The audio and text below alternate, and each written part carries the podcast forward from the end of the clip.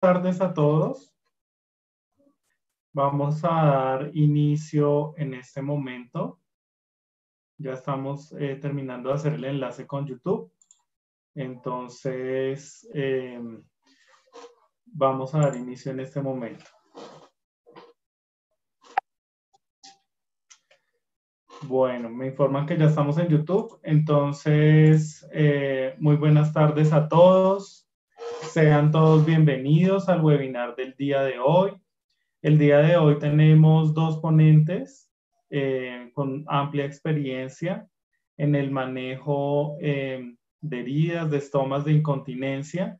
Y hoy vamos a hablar de un producto y de un tema muy interesante en el manejo eh, de, de, la, de, la, recolección de orina. Hoy quiero presentarles a Jimena Morán. Jimena Morán es enfermera profesional de la Universidad Javeriana, es especialista en el cuidado de personas con heridas y ostomías de la Universidad del Valle. Ella también es miembro de ANEO, que es la Asociación Nacional de Enfermeras Especialistas en Heridas y Ostomías de Colombia. Y también tengo el gusto de eh, presentarles a Joana Poveda. Joana Poveda es enfermera de la Fundación Universitaria de Ciencias de la Salud FUCS y también es especialista en auditoría y epidemiología y eh, tanto Jimena como Joana son asesores técnicos promocionales para eh, Combate Colombia. Muy buenas tardes, Jimena y Joana. Eh, quedamos eh, con ustedes para recibir todos los conocimientos que nos quieran brindar. Gracias, José Eduard. Muy buenas tardes. Gracias. Gracias y buenas tardes. Bueno, vamos a iniciar esta tarde entonces primero saludándolos, eh, agradeciendo por compartir este espacio, todos nosotros aquí, construyendo conocimiento. Vamos a trabajar un tema muy importante, desarrollar y revisar un tema muy importante en esta tarde y es la prevención de las infecciones. Em, en este caso, infecciones sintomáticas del tracto urinario asociado a catéter en nuestros pacientes. Hablando en términos de seguridad del paciente, un tema tan importante. Entonces, quiero empezar con ustedes em, trayendo a colación esta frase que encontré y es, equivocarse es humano, ocultar los errores es una estupidez. No aprender de ellos es imperdonable. Esto nos lo cita Leanne Donaldson en la Alianza Mundial para la Seguridad del Paciente, donde definitivamente em, nos invitan a aprender de los errores, a prevenir los eventos adversos en nuestros pacientes y a generar todas estas medidas de prevención en ellos. Entonces, dando inicio, esta tarde hemos preparado para ustedes una revisión en cuanto a, la prevención de infección del tracto sintomático, de la infección sintomática del tracto urinario, discúlpenme, asociada a catéter, reconocida con diferentes siglas para Colombia, ISTU-CA, utilizando y asociando a protocolos de prevención un dispositivo que queremos eh, hoy tratar con ustedes, y se llama Unometer Zapeti Plus, que es un sistema medidor de diuresis horaria para nuestros pacientes que necesitan esta medición estricta de líquidos eliminados.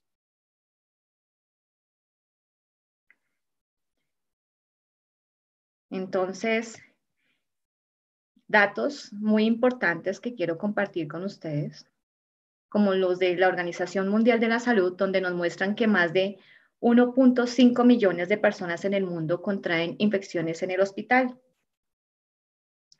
Y entre el 5 y el 10% de los pacientes que ingresan a los hospitales de países desarrollados, como Estados Unidos, Inglaterra, contraen una o más infecciones. Y en países en desarrollo, el riesgo de adquirir una infección asociada a la atención hospitalaria es de 2 a 20 veces mayor que en los países desarrollados. Entonces, Podemos multiplicar estas cifras, 5 y 10%, y vamos a sacar nuestras conclusiones. El tema entonces, el estado del arte, es alarmante.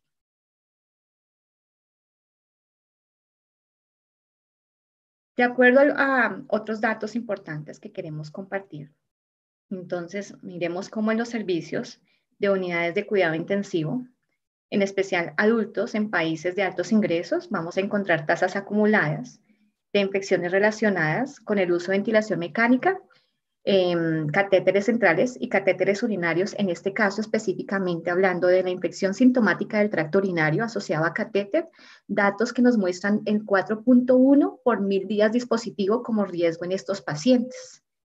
Estos datos reportados por la Organización Panamericana de Salud. Y vamos a encontrar otros datos más adelante, donde nos van a reportar cómo algunos microorganismos se asocian a estas, a estas eh, infecciones. Entonces, algunos datos en el Distrito de Bogotá en cuanto al subsistema de vigilancia epidemiológica, quien monitoriza las infecciones asociadas a la atención en salud desde el 1998, nos muestran en un informe que se hizo entre el año 2012 y 2013, donde nos muestran la frecuencia de infecciones asociadas a la atención en salud, donde la infección sintomática del tracto urinario asociada o no a catéter ocupa el segundo lugar. Y vamos a ver también algunos datos que nos van a mostrar, de acuerdo al último informe epidemiológico de infecciones asociadas a la atención en salud, en este caso para Bogotá, Colombia, teniendo en cuenta que el sistema de vigilancia existe desde el 98, entonces arroja unos datos. Estos datos quiero mencionarles que son que son notificados por las instituciones prestadoras de servicios de salud de Bogotá. Em, y el dato que estamos mostrando en este momento, donde están las UCIs adultos, em, nos muestra 409 casos para el año 2015, con una tasa de infección sintomática del tracto urinario de 3.08, que es una tasa eh, que cuando revisamos eh, las referencias internacionales, pues eh, se evidencia que es alta. Vamos a encontrar entonces otros reportes que queremos revisar con ustedes. En cuanto a los microorganismos asociados a la infección sintomática del tracto urinario, también debemos considerar el uso de antibióticos, cuando los gérmenes resultados de, y asociados a esta infección son resistentes. Y entonces vamos a encontrar dentro del boletín epidemiológico reportes em, donde el estafilococo aureus meticilino resistente se reporta con el 50.0% en el servicio de UCI adultos. O sea que los cultivos tomados de orina en estos pacientes, el 50% ha sido estafilococo aureus meticilino resistente, representante de las bacterias gram positivas. Y entonces hablando en eh, otro tipo de bacterias, de los gran negativos, vamos a encontrar el enterococo falcium, eh, que presenta altas tasas de resistencia a vancomicina, entre el 80 al 90% en los servicios de UCI adulto y no UCI, respectivamente. O sea que en las no UCI, hospitalización y otros servicios vamos a encontrar el 90% de microorganismo enterococo faecium, vancomicina resistente asociado a la infección sintomática del tracto urinario. En cuanto a E. coli, BRE en este caso, o sea que presenta resistencia eh, frente a cefalosporinas de tercera generación, vamos a encontrar porcentajes de 25 y 30% en servicios de UCI adultos, presentando una mayor resistencia en servicios de hospitalización con un 30.2%. Y así respectivamente la Klebsiella neumónica también nos genera una gran alarma en los hospitales, presenta porcentajes de resistencia en UCIs adultos de 54.7% y en no UCIs 60%. Todo esto nos concluye a que no solamente hay un riesgo de infección asociada a la atención en salud, que además en su frecuencia es mayor, digamos que ocupa el segundo lugar la infección sintomática del tracto urinario asociada a catéteres, sino que adicional, esta infección está acompañada de gérmenes que son multiresistentes generan un mayor problema en nuestra población, en nuestros pacientes, consumiendo mayores eh, recursos económicos y pues que afectan la calidad, ¿cierto? Y la seguridad del paciente. Y entonces también trajimos unos datos para Latinoamérica. Sabemos que tenemos países hermanos que están asistiendo a esta revisión. Em, y entonces, hermanos de Perú, Ecuador, Chile y Uruguay. Hemos encontrado entonces aquí em, datos. He podido activar mi lápiz. Datos como em, los de Perú. Gracias. En medicina, servicios de medicina, o sea, hospitalización o internación, hospitalaria, cirugía y UCI adultos, por ejemplo, para Perú, tasas que nos reportan entre el 2.58 y en las UCI adultos de 2.8. Chile reportando para el año 2016 eh, em, tasas de 4.25 en servicios no UCI y 3.99 en servicios UCI. Esto de acuerdo al informe eh, de la situación de las infecciones asociadas a la atención en salud de Perú, eh, realizado por el Ministerio de Salud en el 2016.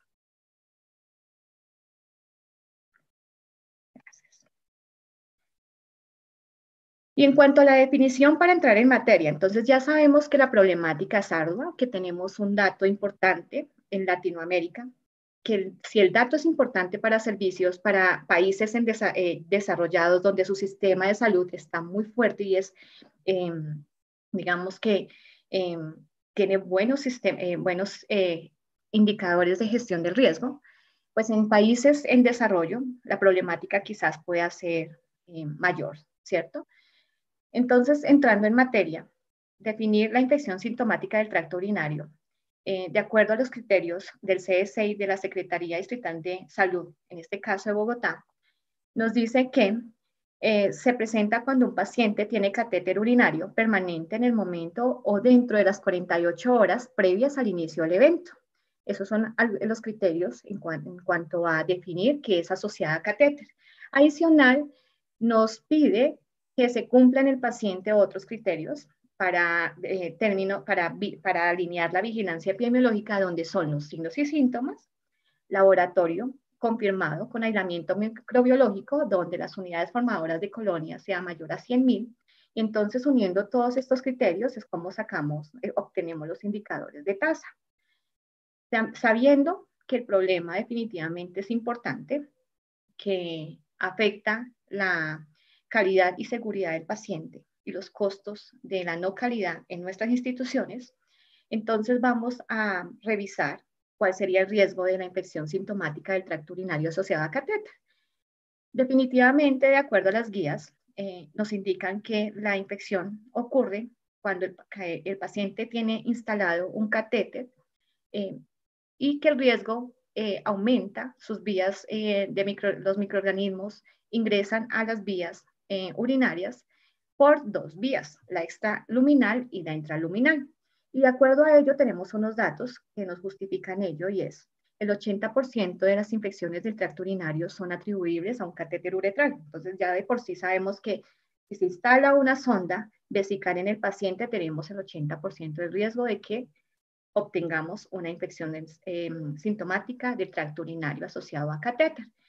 La mayoría de las infecciones del tracto urinario asociado a catéter se derivan de la ruta extraluminal. Entonces, nuestras acciones de prevención deben ir encaminadas a controlar esta vía extraluminal de tal manera que cuando tomamos laboratorios, ¿cierto? O cultivos, cuando el paciente tiene sonda, lo hagamos de tal manera que se considere siempre la permanencia de un sistema cerrado. El riesgo de infección aumenta entre un 3 a un 6% por cada día de cateterismo. Quiere decir que entre más em, días tenga el paciente la sonda vesical, mayor riesgo va a tener de infección urinaria. Y entonces hemos revisado todas las em, recomendaciones que nos dan las diferentes guías mundiales para la prevención de infección sintomática del tracto urinario asociado a catéter. Y entonces vamos a ver cómo eh, revisamos la guía inglesa, donde habla de la evidencia em, basada, eh, la guía basada en evidencia, eh, las guías de em, prevención de catéter de infección del torrente eh, urinario asociado a catéter del 2009, la guía CS para el 2014 y localmente la guía para la prevención y vigilancia epidemiológica de infecciones de vías urinarias asociadas a catéteres urinarios de la Secretaría Distrital de Salud. Y entonces traemos la compilación de recomendaciones donde nos dice con muy buenos niveles de evidencia, que vamos a encontrar niveles de evidencia A1 y 1B, em, en general, muy, muy buenos soportes. Entonces, em, encontramos la revisión de la siguiente manera.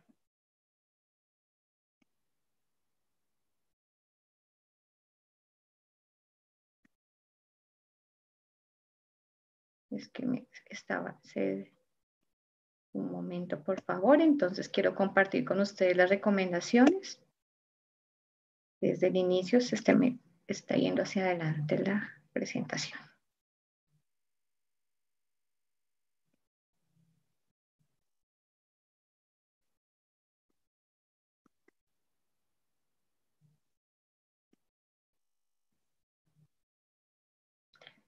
ya me devolví. Bueno, muchas gracias por su paciencia. Entonces, dentro de las recomendaciones y las guías del CDC en prevención de infección sintomática del tracto urinario asociada a catéter, tenemos las siguientes. La primera, mantener un sistema estéril y cerrado de drenaje con un nivel de evidencia A1. Entonces, fíjense en cómo es importante que el sistema cerrado, que el sistema que instalamos en el paciente, la sonda vesical y el sistema que va a recolectar la orina, porque el paciente lo necesita, porque definitivamente necesitamos proveer un sistema medidor de diuresis horaria, debe mantener el sistema cerrado de tal manera que se evite que las bacterias ingresen a las vías urinarias.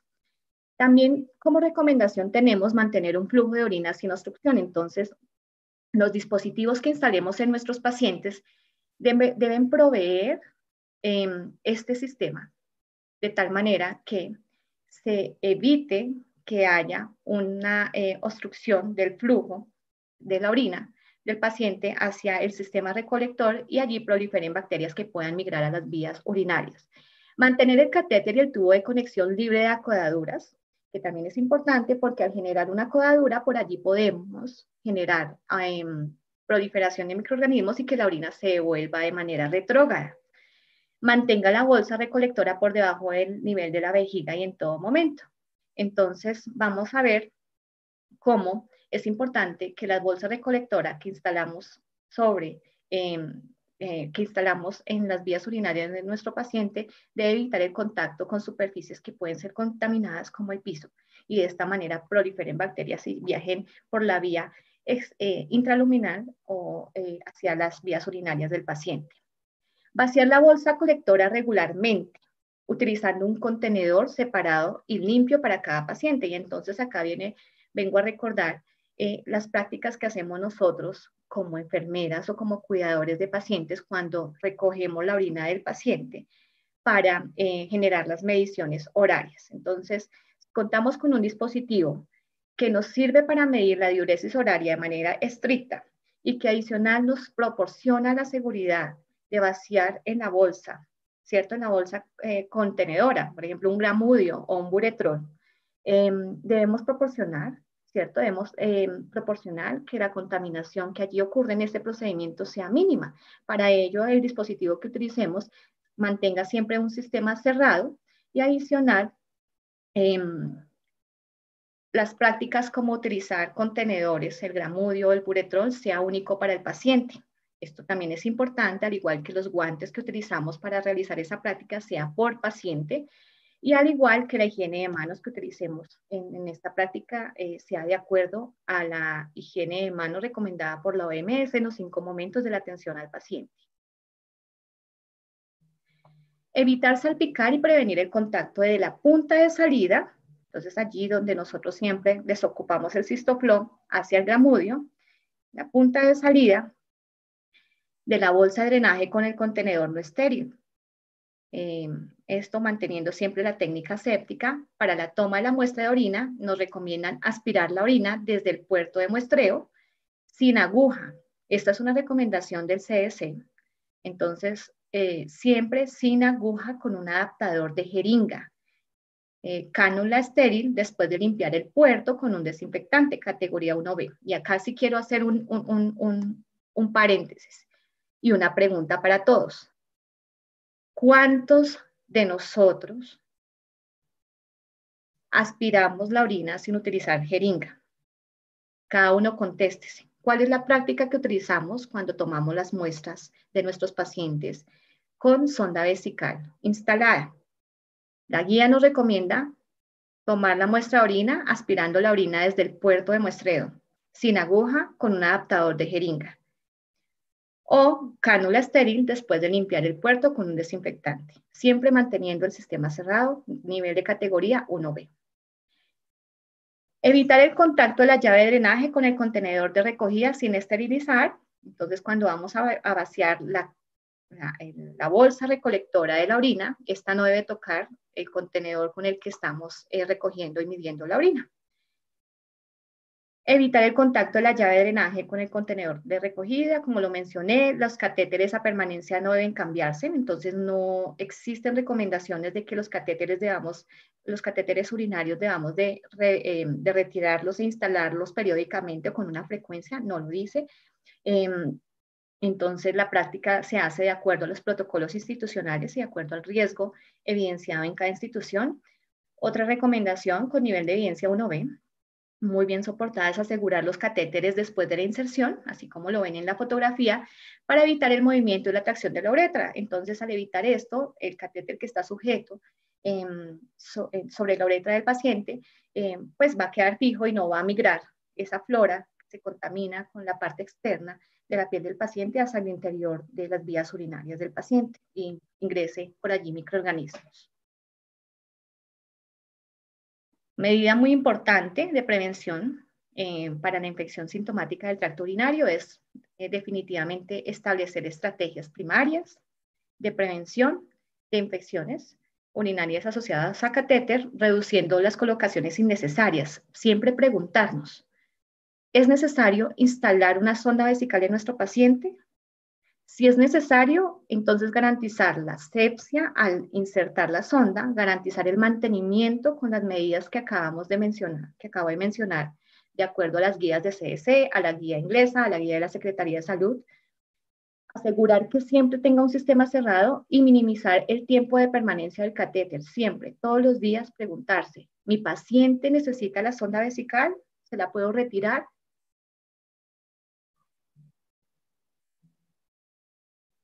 Otra recomendación muy importante es la higiene de manos. Siempre que vamos a manipular la sonda vesical del paciente, ya sea para eliminar el contenido que está en la bolsa, en la bolsa recogiendo la orina o para tomar las muestras, em, debo higienizar las manos antes y después del contacto con el circuito. Esta sería la tercera recomendación de la OMS en cuanto a higiene de manos en el tercer momento. Em, prefiera siempre instalar un catéter de menor calibre posible eh, al paciente, un nivel de evidencia 2B. Siempre use lubricante estéril en dosis unitaria con el objetivo de evitar la infección cruzada em, y, ofrecerle una mejor experiencia en el procedimiento al paciente, evitar el dolor que es tan importante para él. Cuando se encuentra en el medio hospitalario, el catéter debe ser definitivamente colocado con una técnica y el uso de equipos estériles. Y pues esta es una recomendación con categoría 1B dentro de las eh, medidas de inserción de la sonda. Después de una técnica de inserción aséptica, mantener un sistema cerrado, un sistema de drenaje cerrado es muy importante y tiene una categoría de recomendación 2B con un nivel de evidencia alto donde el porcentaje definitivamente de riesgo de, infección sintomática del tracto urinario, como lo mencionamos al inicio, eh, en cuanto a contaminación extraluminal, eh, es del 80%. Entonces, sí es importante definitivamente evaluar si los sistemas em, de, medidores de diuresis horaria que usamos en nuestros pacientes cumplen con estas em, recomendaciones que nos hacen las guías. Entonces, queremos compartir con ustedes un sistema que ofrece unos beneficios en pro eh, de, la prevención sintomática del tracto urinario en nuestros pacientes. Con ustedes, Jimena.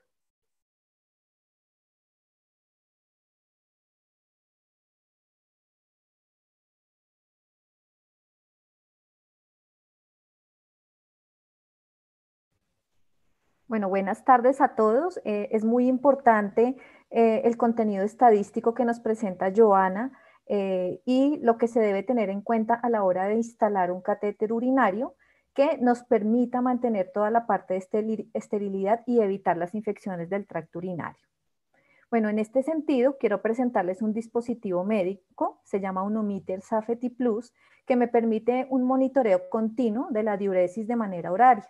Este dispositivo es un sistema colector de orina que es totalmente cerrado, de alta precisión, y como lo ven en la imagen, se compone de una cámara de medición, una cámara primaria, y de una cámara secundaria que ya vamos a detallar a continuación, donde están, pues, eh, en este caso, la bolsa conectora de, de orina. Y en este caso tiene como indicación la recolección y medición del débito urinario en pacientes que se encuentran en estado crítico y que van a permanecer varios días con un catéter uretral. ¿Quiénes son pacientes candidatos a balance hídrico o a un control estricto de los líquidos? Pacientes que se encuentran en unidad de cuidado intensivo, en, posoperatorio de grandes cirugías, pacientes cardiópatas con edemas, drenaje, ascitis, pacientes con restricción hídrica, los grandes quemados, por ejemplo, pacientes eh, trasplantados, pacientes con administración de nutrición parenteral y enteral, eh, tanto en pediatría como en neonatología, estos son mm, pacientes que deben tener un control estricto y balance hídrico.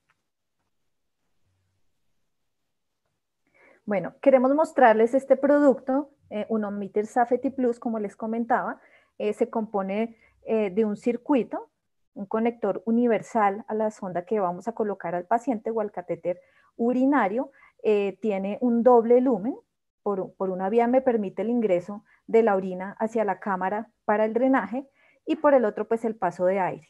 Es muy importante eh, destacar que en la parte del conector de, la sonda, que es universal para, para los catéteres urinarios, encontramos un puerto para la toma de muestras sin aguja. Es un puerto Lower Loop, como ustedes lo observan aquí, ya lo vamos a ver en vivo, donde puedo conectar la jeringa sin aguja y eso me va a permitir minimizar el riesgo biológico. Eh, una jeringa de rosca puedo adaptar allí luego de em, posterior a la parte de asepsia de este puerto y extraer eh, máximo hasta 10 muestras garantizando la esterilidad de las mismas. Luego viene el circuito. Aquí en la parte donde llega la diuresis a la cámara primaria encontramos un espiral antiacodamiento, que es lo que nos puede pasar con otros sistemas, y es que se acoda y se acumula la orina en el trayecto, entonces vemos que este espiral nos, digamos, impide que eh, haya ese tipo de acodamiento. Vemos una cámara primaria donde encontramos una medición eh, que me permite hacer un control horario estricto. Entonces aquí vamos a encontrar que puedo controlar la diuresis de 5 en 5 ml y hasta un máximo de 500 cc en la cámara primaria. Y esto es muy importante porque como lo mencionaba nuestra compañera, hemos visto en la experiencia que muchas veces cuando la diuresis es escasa, eh, utilizamos otros elementos como una bureta para hacer la medición. En este caso no vamos a hacer ningún tipo de manipulación, simplemente vamos a medirlo eh, de manera horaria cada cinco minutos, cada hora, perdón, de 5 en 5 y vamos a tener un conteo estricto de los líquidos eliminados.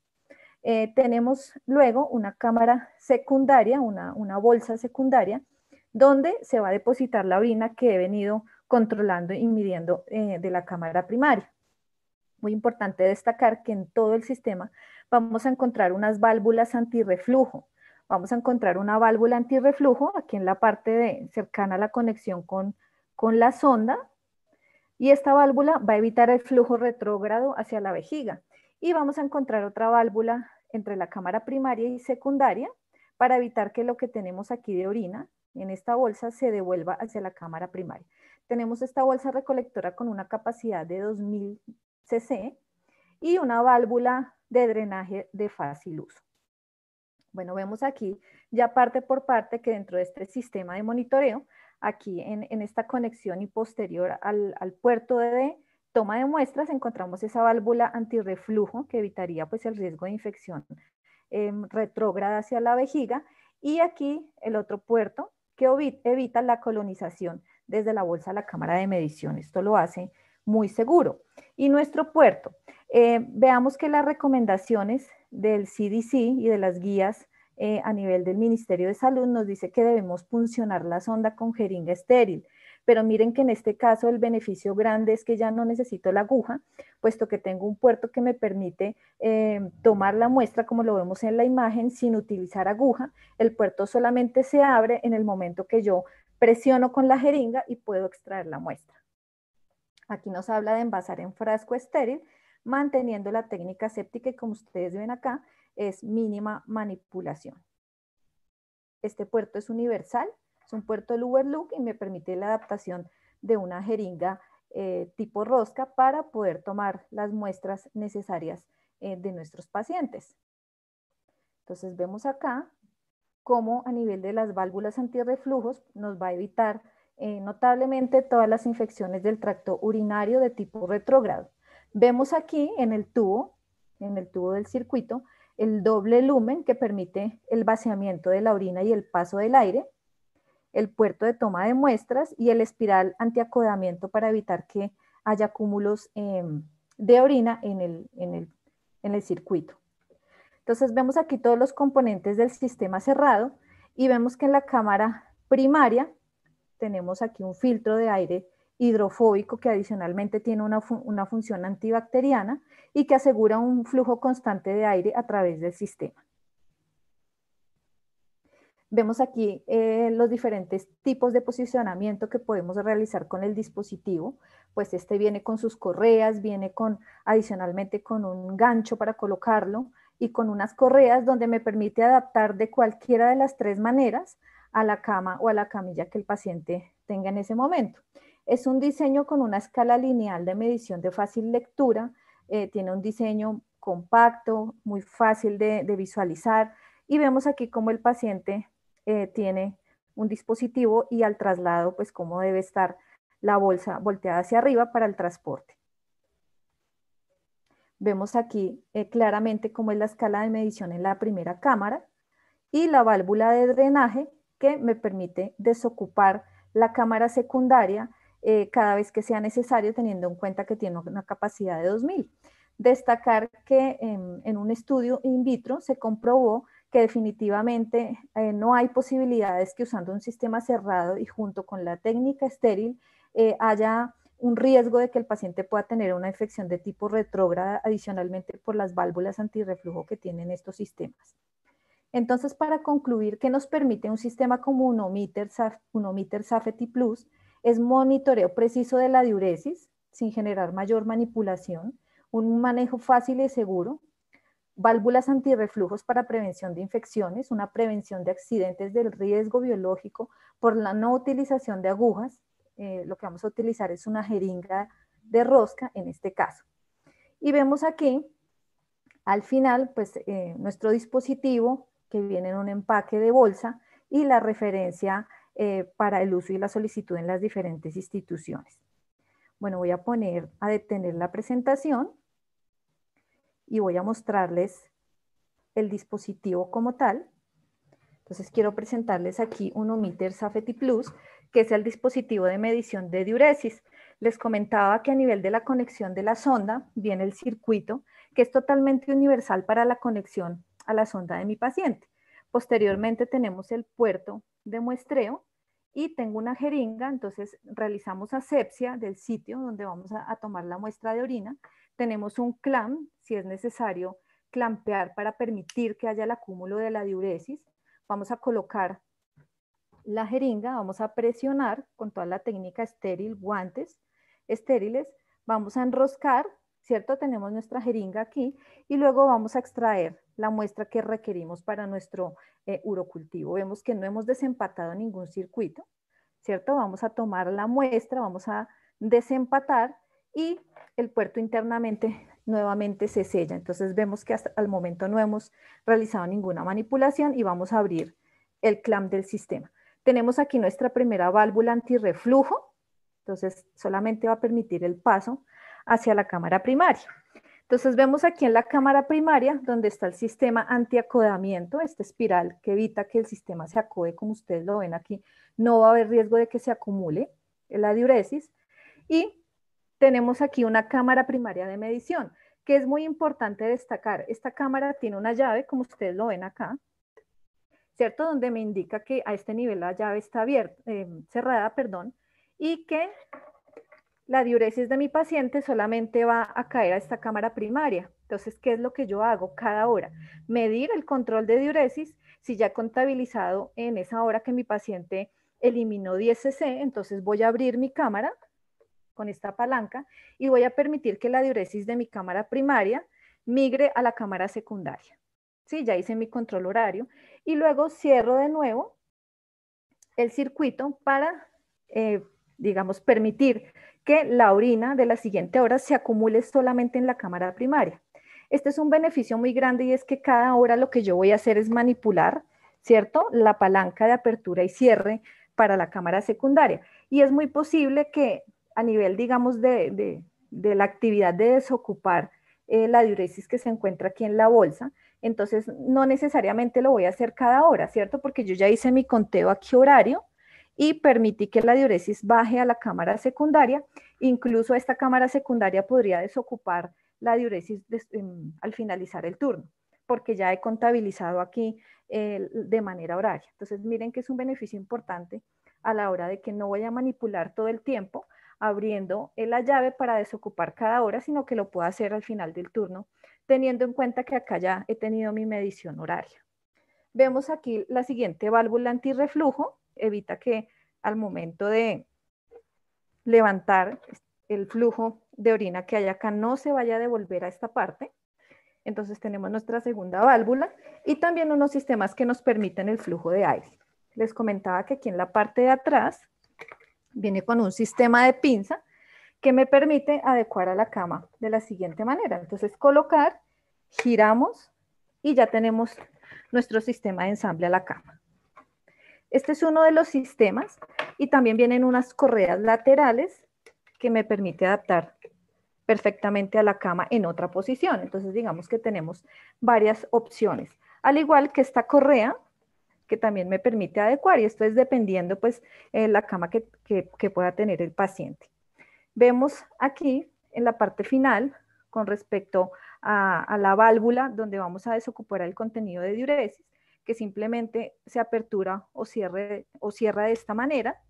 Y viene aquí con un sistema en el cual yo puedo apoyar el dispositivo de esta manera de ensamble que me permite que esto no vaya a tener contacto con el piso, aunque el sistema como tal, como ustedes lo vieron, tiene muchas opciones eh, para poder colocarlo en la cama del paciente, opciones que me van a permitir que el sistema no se vaya a encontrar en el piso.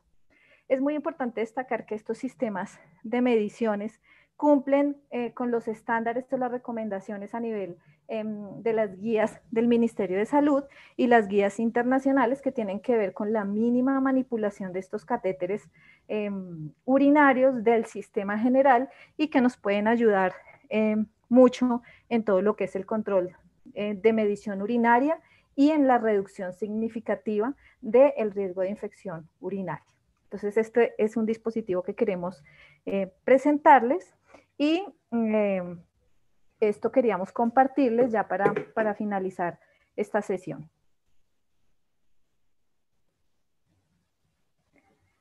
Bueno, em, para continuar, queremos em, agradecerles a las personas que están eh, en esta actividad y darle la palabra a José para darle continuidad a las preguntas. Perfecto, Jimé eh, y Joana, muchísimas gracias. Eh, por esta presentación.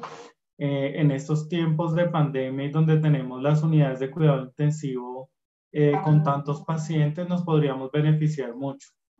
en la parte asistencial necesitamos estos productos donde podamos medir la, la orina de forma exacta, en donde tengamos la comodidad de no estar trasladando un glamurio cubículo por cubículo, eh, o generando riesgos de salpicaduras. Entonces, me parece un muy buen insumo y muy buen dispositivo y esperamos pues que todas las personas que están acá puedan llevar el liderazgo a sus instituciones y poder tener este dispositivo.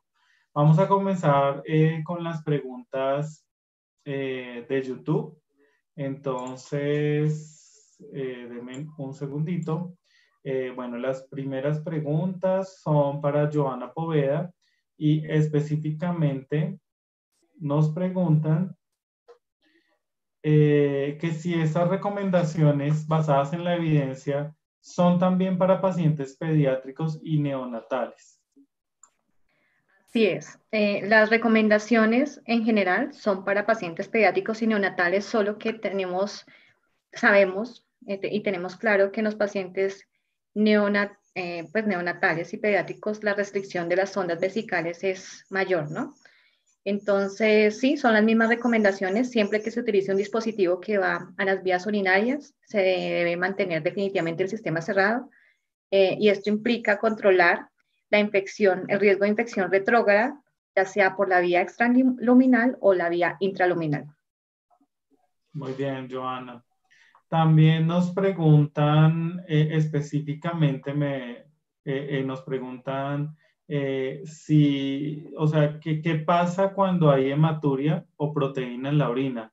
Específicamente me imagino que si hay algún tipo de alteración en la recolección, si el paciente presenta hematuria o proteinuria en la orina. No, si el paciente ya tiene un cuadro, eh, una química sanguínea em, o parcial de orina que está mostrando, eh, en este caso, em, hematuria em, y proteinuria, pues hace el, dispositivo se puede usar, no es una contraindicación. Em, pues con un examen así habría que revisar más bien la clínica del paciente y considerar si, si va a continuar con el dispositivo o si hace parte de una enfermedad de base en la que el laboratorio esté mostrando esto. Pero no es una contraindicación si a esto se refiere la persona que pregunta. Perfecto. Eh, de pronto también eh, eh, si hay alguna alteración, me imagino en la parte visual.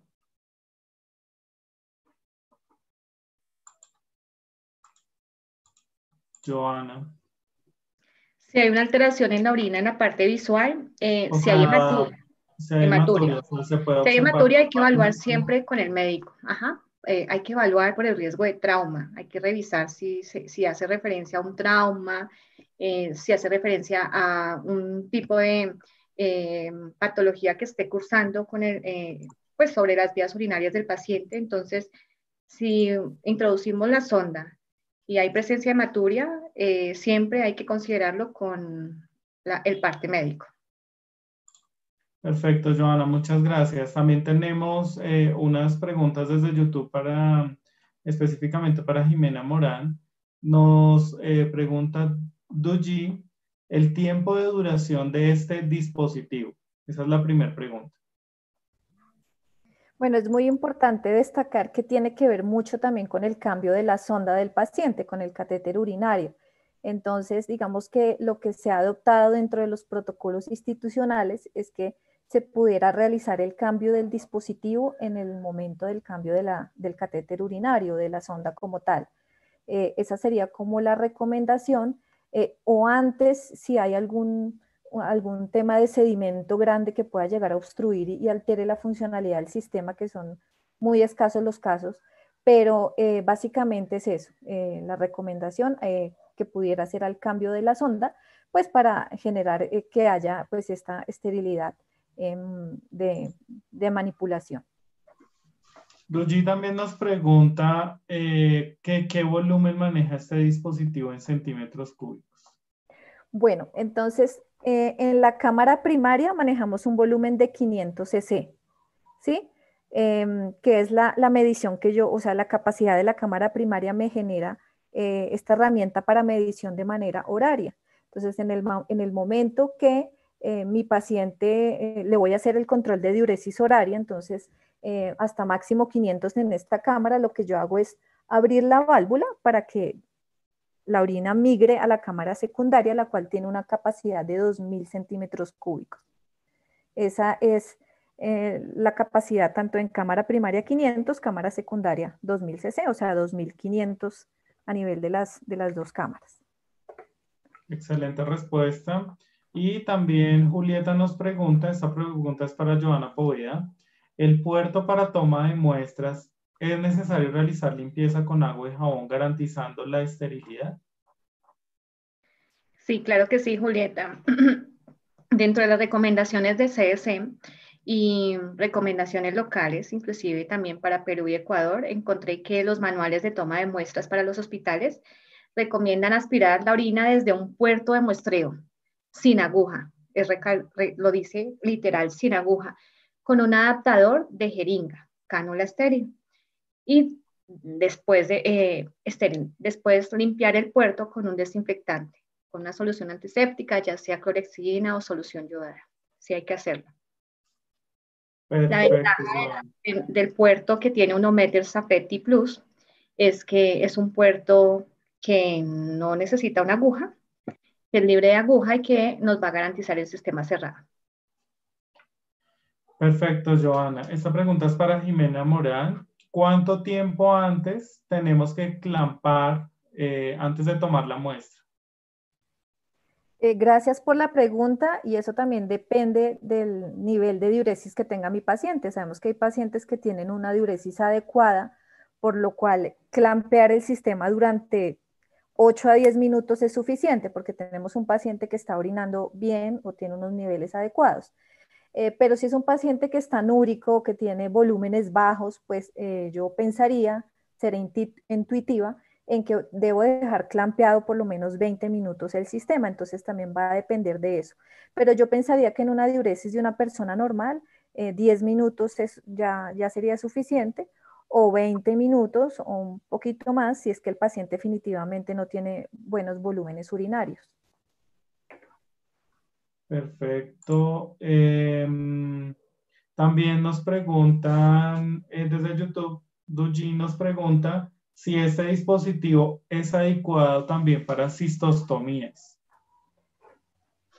Sí, sí, em, es adecuado y se puede utilizar para cistostomías. El dispositivo eh, Unometir Sapeti Plus em, se adapta con la sonda Foley. Entonces, si, la, si en la cistostomía hemos utilizado una sonda Foley, se adapta con ella perfectamente y podemos hacer la medición estricta que necesitamos de la diuresis horaria, con los beneficios de evitar la infección sintomática del tracto urinario, la infección retrógrada. Totalmente indicado. Perfecto, Joana. Nos preguntan también, esta pregunta para Jimena Morán, ¿se puede utilizar en pacientes de cirugía de RTU en donde la diuresis sale con muchos coágulos? Bueno, eh, en este caso, digamos que no sería una adecuada recomendación porque todo lo que es este tipo de cirugías, eh, como las de tipo, digamos, de próstata que tienen irrigaciones o generan muchos coágulos, pueden llegar a obstruir el sistema. Entonces, digamos que es un tema como de, de precaución, que es muy posible que esto vaya a pasar. No quiere decir que no se pueda poner porque esté contraindicado, si pudiera colocarlo, pero digamos que corremos eh, con, el riesgo en este tipo de, condiciones. Entonces, digamos que eh, en este caso eh, no estaría 100% indicado para estos pacientes. Tenemos el riesgo de que se nos obstruya el sistema con este tipo de cirugías. Bueno, en ese momento no tengo más preguntas en ninguno de los, de los dos chats. Y quiero aprovechar eh, para agradecerles a ustedes la presentación del día de hoy. Eh, muchas gracias por realizar esta presentación. Son dispositivos que tenemos a la mano que muchas veces no conocemos y que nos pueden ayudar a evitar este tipo de infecciones que se presentan muchas veces por eh, la inadecuada manipulación o el inadecuado manejo de la orina y pues qué bueno saber que tenemos una solución en donde podemos disminuir también aún más el tiempo de enfermería. No sé si Joana quiere darnos unas palabras de despedida. Gracias, sí, definitivamente es mejor pensar en prevenir. Eh, una infección sintomática del tracto urinario conlleva a que el paciente genere mayores días de estancia hospitalaria, la resistencia bacteriana es algo que, no, que, que, es muy difícil de controlar en los hospitales y entonces también pensar en que no solamente la infección del tracto urinario asociado a catéter, sino que el microorganismo que se asocia a ella es resistente. El paciente va a necesitar antibióticos de amplio espectro, con ello vamos a definitivamente generar problemas en la salud pública de, del mundo, inclusive. Entonces, pensar siempre eh, y hacernos la pregunta, si mi paciente necesita una sonda vesical para el control de la diuresis horaria, Si lo necesita, entonces instaurar un dispositivo que cumpla con las recomendaciones de prevención, que como lo vieron, están muy bien soportadas. Perfecto, Joana. Gracias. gracias. Gracias a todos. También eh, me gustaría escuchar unas palabras de, de, cierre y de despedida de Jimena Morán de este evento. Claro que sí. Eh, agradecerles a todos por el interés de compartir estos conocimientos. Hoy hablamos de dos temas muy importantes. El primero que tiene que ver con la seguridad del paciente y cómo podemos prevenir una infección del tracto urinario. Y la segunda es el tema de costos. Y como lo mencionó Joana, la idea es minimizar los costos en las complicaciones que esto puede generar con antibioticoterapia o demás tratamientos que involucren una infección del tracto urinario. Eh, en este momento estos dispositivos médicos eh, están disponibles y asequibles para el paciente, son dispositivos que se encuentran incluidos dentro del plan del paciente y en los cuales eh, la recomendación es que los utilicemos pues en pro de mejorar los indicadores de infecciones a nivel asistencial. Agradecerles a todos por el interés en este tema y destacar pues que Combatec siempre está al tanto de, todas las inquietudes que ustedes tengan y asesorarlos en todos los aspectos, heridas, diostomías e incontinencia. Muchas gracias, José. Muchísimas gracias a todos. Gracias, José. Muchas gracias a ustedes por, por esta presentación. Eh, tenemos el liderazgo y muchas cosas para realizar al interior de, nuestras instituciones. Entonces, los invito a que mejoremos nuestros procesos y a que podamos tener este dispositivo en, en nuestras instituciones. Gracias a ustedes dos por la presentación y gracias a todos nuestros invitados por estar acá en esta tarde de viernes, eh, eh, recibiendo estos, estos conocimientos que nos ayudan a mejorar la calidad de vida de nuestros pacientes. Muchas gracias a todos y feliz tarde. Nos vemos en una próxima oportunidad. Hasta luego, que estén muy bien. Hasta luego a todos.